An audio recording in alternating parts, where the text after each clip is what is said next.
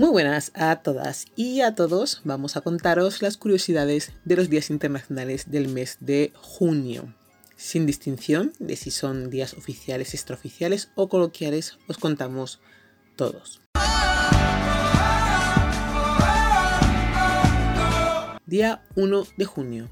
Día Mundial de las Madres y los Padres y Día Mundial de la Leche. Día 2 de junio, Día Nacional del Donante de Órganos y Tejidos. Día 3 de junio, Día Mundial de la Bicicleta y Día del Corpus Christi. Día 4 de junio, Día Internacional de los Niños Inocentes Víctimas de Agresión y Día Mundial de la Fertilidad. Día 5 de junio, Día Mundial del Medio Ambiente y Día Internacional de la Lucha contra la Pesca Ilegal. Día 6 de junio, Día Mundial de los Pacientes Trasplantados y Día de la Lengua Rusa. Día 7 de junio, Día Mundial de los Derechos del Nacimiento, Día Mundial de la Inocuidad de los Alimentos y Día Mundial del Vencejo. Día 8 de junio, Día Mundial de los Océanos y Día Mundial contra la Falsificación. Día 10 de junio, Día Mundial de la Ginebra. Día 12 de junio, Día Mundial contra el Trabajo Infantil y Día Internacional del Doblaje. Día 13 de junio, Día Europeo de la Prevención del Cáncer de Piel y Día Internacional de Sensibilización sobre el Albinismo. Día 14 de junio, Día Mundial del Donante de Sangre. Día 15 de junio, Día Mundial de Toma de Conciencia del Abuso y Maltrato en la Vejez. Día 16 de junio, Día Mundial de las Tortugas Marinas, Día Internacional del Niño Africano, Día Internacional de las Remesas Familiares y Día Internacional de la Solidaridad con el pueblo en lucha de Sudáfrica. Día 17 de junio, Día Mundial de Lucha contra la Desertificación y la Sequía y Día Mundial de la Tapa. Día 18 de junio, Día de la Gastronomía Sostenible, Día Internacional del Picnic, picnic Día Internacional del Falafet y Día Internacional del Sushi. Día 19 de junio, Día Internacional para la Eliminación de la Violencia Sexual en los Conflictos. Día 20 de junio, Día Mundial del Refugiado, el Yellow Day o Día más feliz del año y el Día Mundial de la Distrofia Muscular Facio-Escapulo-Humeral. Día 21 de junio. Paramos un poco antes de decir los días, ya que son nueve días internacionales el día 21. Día Internacional de la celebración del solsticio o el solsticio de verano. Día Internacional del Sol. Día Internacional del Yoga. Día Mundial de la lucha contra la esclerosis lateral amiotrófica, ELA. Día Europeo de la Música Día del Padre en Estados Unidos e Iberoamérica. Felicidades. Día Internacional de la Aniridia.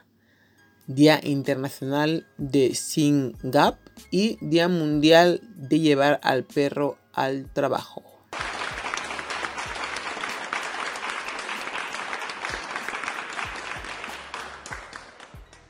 Continuamos. Día 22 de junio, Día Internacional de los Bosques Tropicales. Día 23 de junio, Día Internacional de las Viudas y Día de las Naciones Unidas para la Administración Pública. Día 24 de junio, Día Internacional contra la Contaminación Electromagnética. Día 25 de junio, Día de la Gente de Mar.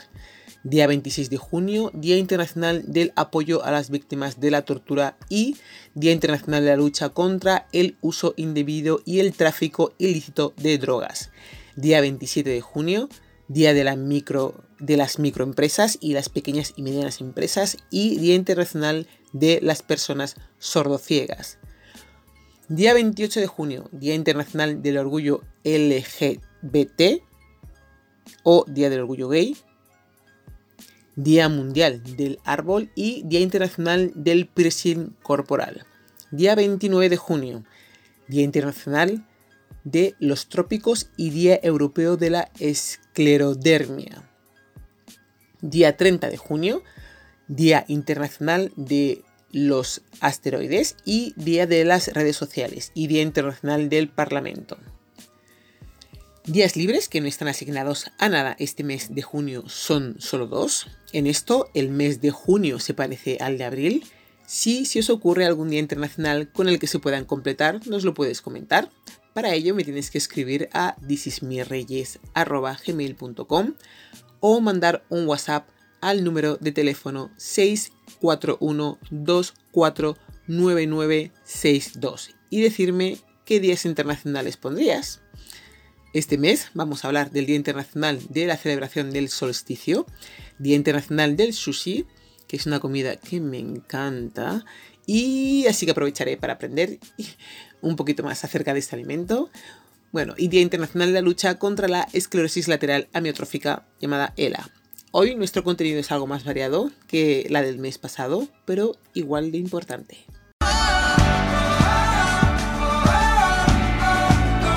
Cada día 21 de junio, desde 1997, se celebra el Día Mundial de la Lucha contra la Esclerosis Lateral Amiotrófica, llamada ELA. Una fecha impulsada por asociaciones de pacientes de todo el mundo para concienciar sobre esta enfermedad, unir fuerzas y exigir más investigación, que es uno de los pilares fundamentales para conseguir aumentar la esperanza de vida de los pacientes con ELA desde hace algunos años, las organizaciones de pacientes están promoviendo diferentes campañas que consisten en una serie de acciones para visibilizar la enfermedad. No sé cuál será de este año, si vosotros lo sabéis o si hay alguna asociación que quiera hacernos partícipe de la campaña de este año, por favor, nos encantaría que lo comentarais. La esclerosis lateral amiotrófica, conocida como ELA, es una enfermedad degenerativa del sistema nervioso que afecta solo en España a más de 3.000 personas. Es la tercera enfermedad neurodegenerativa más frecuente tras la demencia y la enfermedad de Parkinson. Para esta enfermedad no existe cura a día de hoy. La ELA eh, suele afectar a adultos entre 40 y 70 años la esperanza de vida de los afectados ronda los 3 años. Solo un 20% de los pacientes sobrevive 5 años y solo un 10% de los pacientes llega a vivir 10 años después de su diagnóstico. Existen dos tipos de ELA, una es la esporádica y otra es la familiar. La esporádica, que se produce en el 90 o 95 de los casos de manera aleatoria, sin ningún factor de riesgo asociado ni causa conocida y sin que haya otras personas de la familia afectadas. Y la familiar que se produce en un 5 o 10% de los casos en los que aparece eh, en los que parece perdón, que la enfermedad tiene un componente hereditario. Las causas de la ELA son desconocidas en lo que respecta a los factores de riesgo, los primeros síntomas de la enfermedad suelen aparecer en la sexta década de vida de la persona o afecta mm, y afecta, perdón, más a hombres que a mujeres. Por tanto, ser varón de más de 60 años son los únicos factores que se pueden concluir. Aunque hay estudios que hablan de factores de riesgo como haber fumado, haber padecido alguna infección viral, haberse expuesto a contaminación por metales pesados o pesticidas y haber realizado actividades físicas intensas, eh, son sus rumores porque no, no se sabe con ciencia cierta cuáles son sus causas. Son especulaciones de los motivos por los cuales una persona podía, podría tener el ELA. Pero ya he dicho, todos estos eh, que he estado enumerando son solamente rumores, ya que no se sabe cuáles son las causas, ¿vale? La ELA provoca una parálisis muscular progresiva, los pacientes ven afectada rápidamente su actividad muscular voluntaria esencial, que afecta a procesos tan básicos como el habla, la respiración, la capacidad para comer o para caminar. Dado el carácter progresivo e incurable de esta enfermedad, los pacientes evolucionan hasta la parálisis completa. Los inicios de esta enfermedad pueden ser muy sutiles, de manera que al principio pueden pasarse por alto los síntomas. Por otra parte, afecta de distinta manera a las personas que la padecen, pudiendo manifestarse inicialmente con debilidad o dificultad de coordinación de algunas de las extremidades o con cambios en el habla, deglución, movimientos musculares anormales, calambres, etc. puede desarrollarse a lo largo de los años de manera diferente en cada parte del cuerpo y el progreso de la enfermedad, el pronóstico concreto y el grado de discapacidad van a depender de la afectación que tenga cada persona. Las cifras de supervivencia a los 5 años están en torno al 20%. La enfermedad eh, cursa sin dolor, si bien la presencia de calambres, la pérdida de movilidad y de la función muscular acarrean molestias que suelen desaparecer con la medicación específica y el ejercicio físico. No quedan afectadas las facultades intelectuales ni los órganos de los sentidos como el oído, vista, gusto y olfato, ni afectan a los esfínteres de la vejiga y del recto ni la función sexual. El diagnóstico de la enfermedad se realiza fundamentalmente a través de la historia clínica y mediante la realización de pruebas electrofisiológicas, pero se pueden tardar en confirmar varios meses puesto que los primeros signos y síntomas claros pueden aparecer después de un periodo largo desde el inicio de la enfermedad. El apoyo emocional y el tratamiento psicológico y o psiquiátrico para el paciente y sus familiares son fundamentales para poder hacer frente a la enfermedad. También resultan de mucha ayuda a los grupos de apoyo. Es importante destacar que en la última década se han realizado importantes avances en la investigación de la enfermedad que van desde intentar establecer las causas de la misma a mejorar los tratamientos para que ésta avance más lentamente o mejore la capacidad de vida de las personas. Actualmente solo existe un tratamiento para la ELA eh, con resultados muy discretos lo único que se puede hacer en la actualidad es eh, controlar las diferentes complicaciones derivadas de la enfermedad, medidas eh, nutricionales y rehabilitación neuromotora. Os voy a dejar en la descripción algunos links de asociaciones en España por si queréis colaborar con algunas eh, de ellas o si queréis ampliar la información. El 18 de junio se celebra el Día Internacional del Sushi de manera extraoficial, ya que la fecha no está reconocida por la ONU. La iniciativa de celebrar el Día Internacional del Sushi fue de Chris DeMay o DeMay. DeMay es como se escribe, no sé la pronunciación exacta. Chris para los amigos. Administrador de una página de Facebook sobre sushi en 2009, que propuso la fecha y tuvo mucho éxito a nivel mundial en las últimas dos décadas eh, se ha convertido en una sensación esta comida tradicional japonesa, siendo, en uno de los, siendo uno de los platos más comunes en Japón. A menudo considerado simplemente como pescado crudo y por lo tanto despreciado por algunas personas, pero nunca por mí. La verdad detrás de lo que es el sushi es más compleja y puede ser una deliciosa comida para aquellos que la prefieran hablaremos un poco de su historia.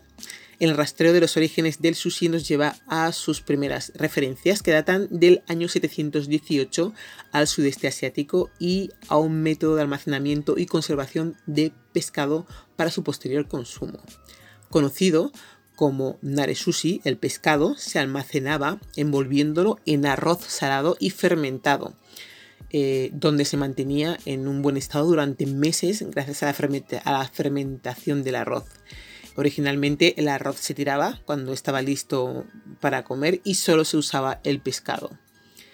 La siguiente etapa eh, en el desarrollo del sushi sería mucho más familiar para el paladar moderno, conocido como namanare, hecho de pescado parcialmente crudo que fue envuelto en pescado y consumido antes de que el sabor cambiara. El sushi había pasado de ser una forma de conservar el pescado a una nueva forma de cocinar. Pero esta no fue la última etapa en la evolución de este alimento. Fue en el periodo Edo, entre 1600 y 1800 después de Cristo, en Japón, que la forma tradicional de sushi que conocemos hoy en día llegó a existir. En ese momento eh, era único en la cultura japonesa y consistía en pescado y vegetales envueltos en arroz. El arroz se mezclaba con vinagre para poder hacer la masa y envolverlo. Esta forma de sushi eh, tenía variaciones regionales, pero la idea básica sigue siendo una de las formas más populares de sushi hoy en día. No todo el sushi contiene pescado crudo, sino que puede contener cualquier cantidad de ingredientes y a menudo incluyen porciones cocidas, como en el caso del sushi de cangrejo, eh, las vegetales, las de huevo e incluso de carne. Se prepara en raciones pequeñas del tamaño de un bocado y según la forma que adopte y la relación entre sus ingredientes tiene un nombre diferente. El sushi ha pasado de probarse solo en restaurantes japoneses y preparados por los chefs especiales de sushi a poder encontrarse en cualquier supermercado local en la sección de comidas preparadas. El Día Internacional del Sushi es tu oportunidad de explorar esta cocina y todo lo que tiene que ofrecer. Quizás descubras que tienes una nueva comida favorita. Diferentes tipos de sushi. Hay cinco. El primero está el futomaki, su forma es de rollo grueso, es el arroz y el alga que se corta en rodajas finas y tiene forma alargada como el brazo de gitano. El brazo de gitano, para los que no lo sepan, es un postre eh, español. Quizás en otros países se llame de diferente forma. Si buscáis en internet y lo reconocéis y en vuestro país se llama de una forma distinta, nos lo podéis contar para ir ampliando vocabulario. Como bien dice su nombre, tiene forma de futón enrollado, futomaki. Acordaros, es el arroz con el alga enrollado y cortado en rodajitas finitas. Después está el osomaki. Su forma de rollo delgado es parecido al futomaki, pero con una forma más cuadrada en la forma que tiene de enrollarlo. Y los trazos que se cortan son más gruesos, de diría yo, dos dedos y medio más o menos. El Inari Sushi se trata del sushi relleno. Esto no lo conocía particularmente, pero tiene una pinta estupenda. Son bolsas de tofu frito que dependiendo del relleno se cierran o no. O imagino que a lo mejor dependiendo de cómo uno lo quiera hacer también. Eh, eh, esta forma de tofu en saquitos lo venden en tiendas especializadas de comida asiática, así que se compra el, el saquito de tofu y se fríe y se rellena o se rellena y se fríe. Aún no sé muy bien cómo es el orden, pero lo voy a investigar. Luego está el nigirushi, mm, su forma eh, de arroz amasada con como una bola media aplastada y con el pescado encima, la que conocemos todos. Luego está el oshishuki, es en forma de bloque de arroz prensado y cuadrado. Es lo mismo, pero aplastado y con formas cuadradas. Os digo desde ya que yo voy a probar eh, los Inari Sushi, que son con bolsitas de tofu, tiene una pinta que te mueres. Creo que he estado limitando mi paladar, pero no os preocupéis que eso ya se acabó. Vamos a expandirlo probando este plato. Ya contaré mi experiencia con él. Hay un sinfín de utensilios que venden por las eh, redes sociales y en las páginas web para hacer sushi, pero si te interesa su preparación y hacerlo en casa, a continuación te cuento los utensilios básicos para prepararlo y comerlo. Está el fukin, que es el trapo de cocina, el samoji, eh, que es una paleta de madera, está el makishu, que es un bambú enrollable donde se hacen el, el sushi que se llama oshonaki, Después está el yoribashi, que son palitos de cocina. El makiyakinabe, que es la sartén rectangular. Está el 8, que es el cuchillo de cocina muy afilado. Y por último, el hangiri, que es un barril de madera en el que se enfría el arroz. Barril no es el barril como los de vino de España, es un plato pequeño con unas rejillas debajo para que entre el aire y se enfríe el arroz.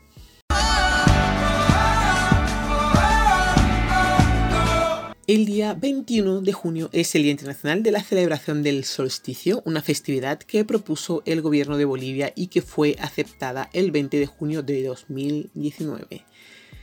Exactamente un día antes de la primera celebración oficial. Es importante destacar que aunque la ONU decreta un Día Internacional de la celebración del solsticio, esta festividad lleva muchísimos años siendo celebrada por gran parte de la humanidad desde siglos antes de que, de que el catolicismo invadiera el mundo. El origen de esta festividad asociada a los cambios cósmicos recurrentes como la llegada de las estaciones, los días más largos o las noches más largas han sido parte central en la tradición de muchísimas culturas.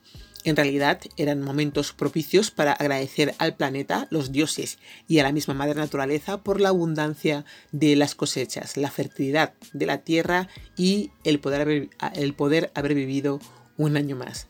Actualmente esta festividad ha sido rescatada por los wicanos, aunque existen muchísimos países en Europa y Latinoamérica que tienen sus propios ritos y tradiciones. Una de ellos eh, es Bolivia, donde las diferentes tribus indígenas hacen un ritual conmemorando el solsticio. La festividad de los wicanos se conoce como Lita y se celebra entre hogueras. Tradicionalmente se trata de un evento de purificación. Por esta razón se suelen realizar sacrificios, es decir, asar algún animal a la parrilla, dando origen a la época más fértil del año, eh, el verano. Eh, este es el momento del año donde las cosechas suelen dar frutos, por eso se celebra entre comilonas, buena música y mucha bebida. Formas en las que el mundo celebra el solsticio. Como ya hemos mencionado antes, cada país del mundo cuenta con sus propias tradiciones para celebrar esta fecha cosmogónica muy importante. Aquí te vamos a contar algunos ejemplos de ellos. Stonehenge uno de los lugares más icónicos para esta festividad. Cada año cientos de personas se reúnen en el interior de esta estructura megalítica, esperando observar la alineación perfecta del Sol y la Tierra y así poder renovar sus propias energías, mientras lanzan buenos deseos para toda la humanidad.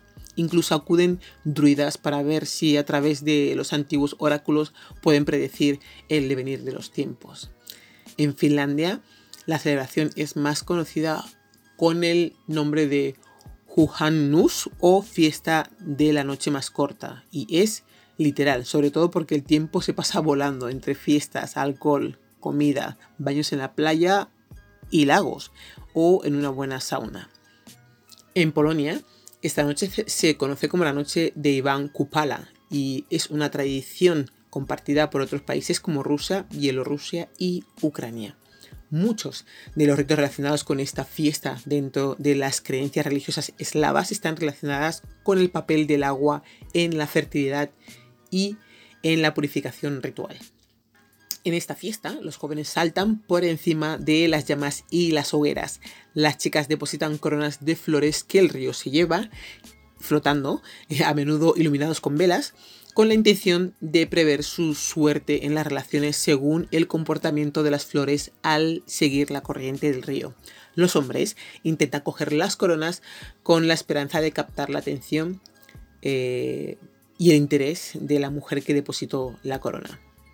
Alemania, la celebración es muy parecida a la que se vive en Stonehenge porque se trata de un lugar similar conocido como Externstein. Aquí se espera eh, el amanecer del 21 con tambores, rituales y cánticos. Hablamos del Año Nuevo andino. Siendo Bolivia el país que dio origen a esta celebración, por lo menos en cuanto a la ONU se refiere, hemos creado este apartado para hablar concretamente del Wilcacuti, Retorno del Sol, o Machac Mara, Año Nuevo. Esta celebración surgió en 1980 cuando jóvenes del movimiento indio Aymara quisieron restaurar la memoria de su pueblo por medio de un ritual milenario que se celebra el 21 de junio durante el solsticio de invierno y que según la tradición habla de la llegada del nuevo año y la renovación del tiempo de las cosechas. En el año 2005, el entonces presidente de este país eh, sudamericano, Carlos Mesa, promulgó una ley para convertir el Año Nuevo Aymara en patrimonio intangible, histórico y cultural de Bolivia. Mientras que en 2009 Evo Morales hizo lo propio convirtiendo a la festividad, el día festivo, en día festivo, perdón, es decir, no laboral, y luego le cambió el nombre a Año Nuevo Andino, Amazónico y del Chaco.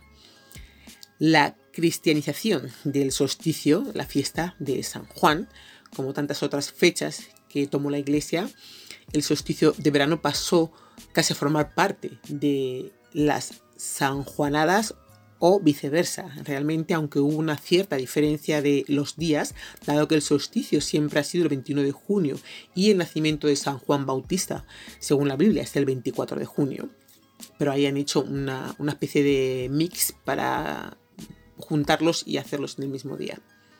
No obstante, ambas celebraciones comparten cosas en común como el encendido de hogueras para los autóctonos era la manera de darle fuerza al sol para que durase más tiempo ese día, antes de que la noche se hiciera más larga. En cambio, las hogueras del día de San Juan son para celebrar el nacimiento del santo. En algunos lugares de España, como en Andalucía y en, esas hogueras se queman a un muñeco de trapo o de otro material llamado juas, eh, representando a San Juan. No obstante, actualmente ambas fechas buscan celebrar la llegada del verano romper con los malos deseos y celebrar el amor y la fertilidad. Rituales que puedes hacer en el Día Internacional de la Celebración del Solsticio. Ya dijimos que esta festividad se relaciona con el elemento fuego, eh, pero también se trata de limpiar toda la mala energía que rodea eh, y romper con lo viejo. Así que durante este día puedes limpiar tu casa a fondo para mejorar tu energía, encender una vela y quemar una hoja de papel que tenga escrito todo aquello que sientas que te frena. Saltar en la hoguera si vas a un lugar que hay una playa o algo así, que es donde se suelen hacer las hogueras. Un baño nocturno para limpiarse de todo el mal. Hierbas aromáticas en la noche de San Juan consiste en dejarlas en, una, en agua toda la noche y lavarse con ellas a la mañana siguiente hacer una gran comilona con tus amigos y familiares, eso no puede faltar, para traer el amor con dos velas rojas eh, y el nombre de la persona amada. Meditar o hacer yoga para cargar energía también es otro ritual. Quemar tus deseos para que en este nuevo ciclo se cumplan. ¿Conoces algún ritual distinto a los mencionados arriba? ¿Cuál crees que son los más aconsejables? te invito a compartir tu ritual personal con nosotros o que nos aconsejes sobre alguno que hayas conocido, lo hayas hecho y te haya funcionado.